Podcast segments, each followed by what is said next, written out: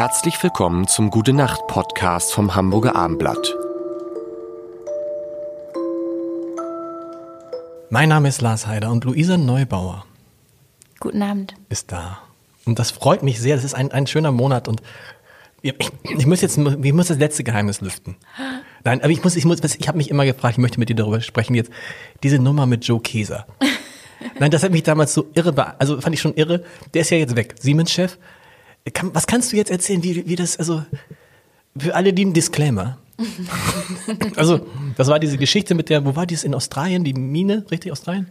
Genau. Genau. Und dann hat er die angeboten, so nebenbei, Frau Neubauer, hat, hat das, Frau Neubauer natürlich, ne? Frau Neubauer, hätten Sie nicht Lust in Aufsichtsrat von, nicht von Siemens direkt, sondern von der Tochtergesellschaft, ne? Siemens. Energy.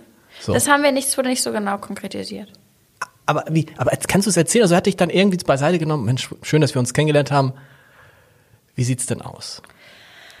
Oder darf Nee, man wir das haben, nicht wir sagen? kamen ja eigentlich zum Gespräch dazu. Ich glaube, es ist mittlerweile auch gut öffentlich alles ähm, dokumentiert. Wir haben uns getroffen, um über die Situation zu sprechen, dass eben Siemens mit einem wirklich sehr, sehr kleinen Volumen an, das sagen, Vertragsvolumen an Signalanlagen für das Carmichael-Minenprojekt in Australien äh, verpflichtet war. Und wir haben gesagt, das geht nicht, ihr müsst aus diesem Vertrag raus. Und es gab diesen Moment, wo Siemens gesagt hat, sie überprüfen das. Und man könnte aus diesem Vertrag raus, wäre sehr, sehr teuer, aber könnte man machen. Und im Rahmen von diesen Überprüfungen hat sich dann Siemens an uns gewandt und gesagt, wir würden gerne zum Gespräch einladen. Das war jetzt hm, ungefähr so.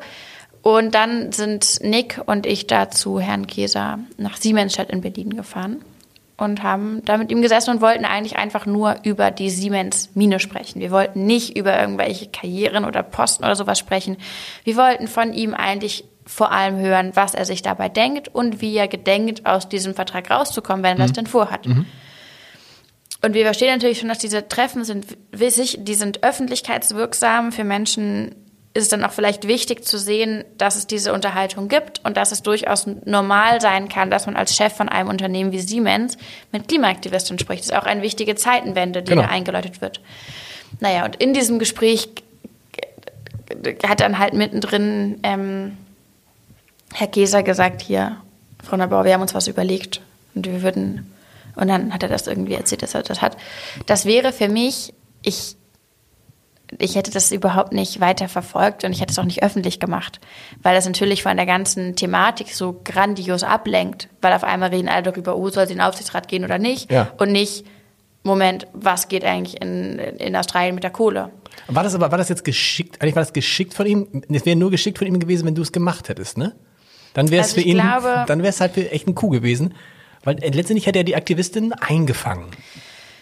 Das ist eine sehr interessante Frage, weil ich glaube schon, dass man sich jetzt im Nachhinein einig ist, dass es Herrn Käser, glaube ich, nicht so einen großen Gefallen getan hat. Das kann man- Oder? Also ich glaube, dass jetzt schon auch in PR Jetzt ist er- du, er ist- Theoriestunden ist das Ist er, ein ist, ist er noch Siemens-Chef?